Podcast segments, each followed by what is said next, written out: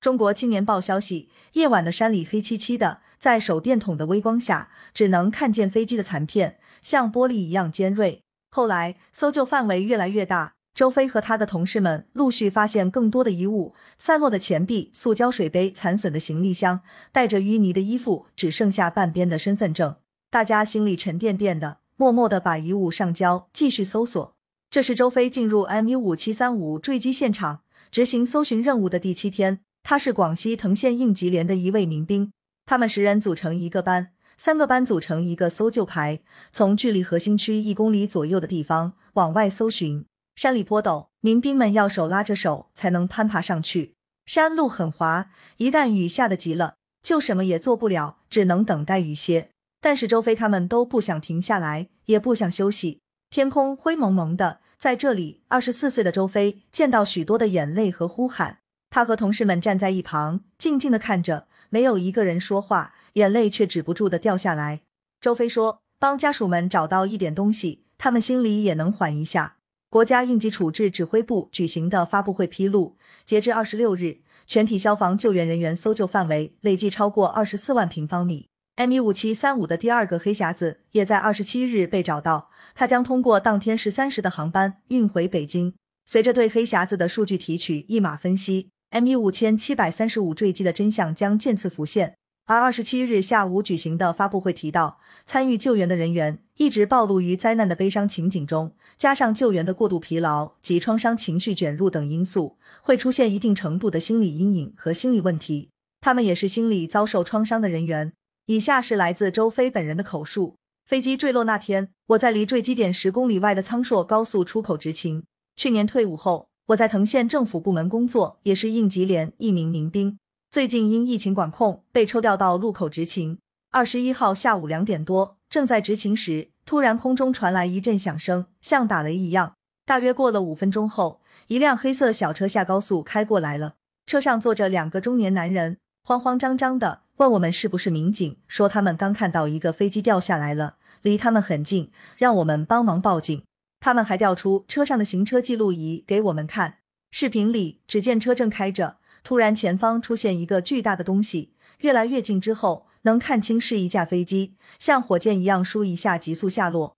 车上的司机大声喊：“这是飞机啊！”后来我看新闻说，有个矿业公司也拍到了飞机坠落的视频。这个行车记录仪拍到的画面比那个视频还要近一些，不过这段画面一直没公布出来。当时可能是看低角度问题。我们以为是教练机，因为梧州这边有机场，经常能看到飞机在空中飞来飞去的，发出了声音跟这个很像。那两人急着办事就走了，我们也没怎么在意。我还在群里跟朋友说，刚才有个教练机坠机了，他们都不信，说不可能，飞机那么安全。没多久，朋友圈里开始有人发视频，说看到有飞机坠毁了。等到下午四点多，我接到英吉连打来的电话。通知要去现场参与搜救，我马上给在本地的一些退伍战友们打电话。平时我经常带着他们一块玩，跟小队长一样。大家一听去搜救，都很积极，说好我们一起去。二三十个人骑着摩托车、自行车，很快赶到武装部集结。那会儿网上新闻已经出来了，说坠落的是客机。换上民兵服后，下午五点多，我们一百多号人坐车到了绿村村口，之后跑步进入现场。越往里，越能闻到一股臭锈的燃油味。眼前的场景有些惨烈，泥巴好似全部飞起的感觉，山上的树像被卡住了一样。现场拉起了警戒线，来了很多人，消防员、交警、附近村民、梧州、桂林、广东等地的消防员也陆续赶来。一进现场，我们十个人一个班，三个班组成一个搜救排，我们被安排从离核心区一公里左右的地方开始往外搜寻。我们大部分都是第一次参加这么重大的搜救任务，刚开始没什么经验，很多状况都不懂。应急连的人就教我们怎么搜的仔细一些，看到哪些东西要挖，要慢慢的挖，哪怕有一点点碎片，也要把它全部掀开看。找到的东西要轻拿轻放，送到集中点存放。那时候我们准备的还不太充分，只带了手电筒、水壶、雨衣、铁铲、绳子，探测仪第二天才有。有些东西都烂了，鞋子也是。夜晚，山里黑漆漆的，在手电筒的微光下，只能看到一些飞机碎片、铁皮。我们一直搜救到凌晨一点多，才回武装部休息。那晚，我一直没睡着，脑海里不断回想着在山上搜寻的场景。第二天一早七点多，吃完早饭，我们就出发，继续去现场搜救。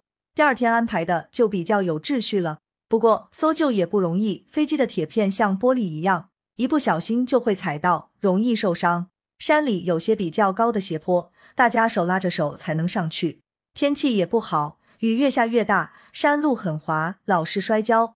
下雨啥都做不了，只能在树下等雨停了。其实我们都不想停下来，探测仪数量不够。一个班可能只能分到一个，我们主要靠眼睛辨别。大家陆续发现了一些飞机残骸，还有乘客的遗物，钱、塑胶水杯，只剩一半的行李箱，里面的东西没了。带淤泥的衣服被烧的只剩一角，只剩半边的身份证，能看到头像那面。当时我们心情特别沉重，有人就说：“大家不要看了，不要看了，交给上面。”然后大家都不说话，默默交上去，继续搜索。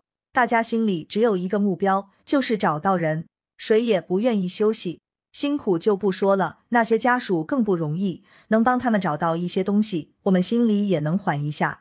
我们也带了些面包、鸡蛋之类的干粮，跟在部队一样，三分钟就吃完，不会说像平常那样边吃边聊天。这几天，我们每天从早上七点多一直搜救到晚上九十点钟，在山上还不觉得累，一回宿舍。整个人放松下来，就感觉很累很困。搜索的区域逐渐往外扩展到离核心区几公里的范围越远，发现的飞机残片和遗物就越少。每次发现一点物件，我心里就觉得好像帮人找到了一点东西，为他们做了一点事。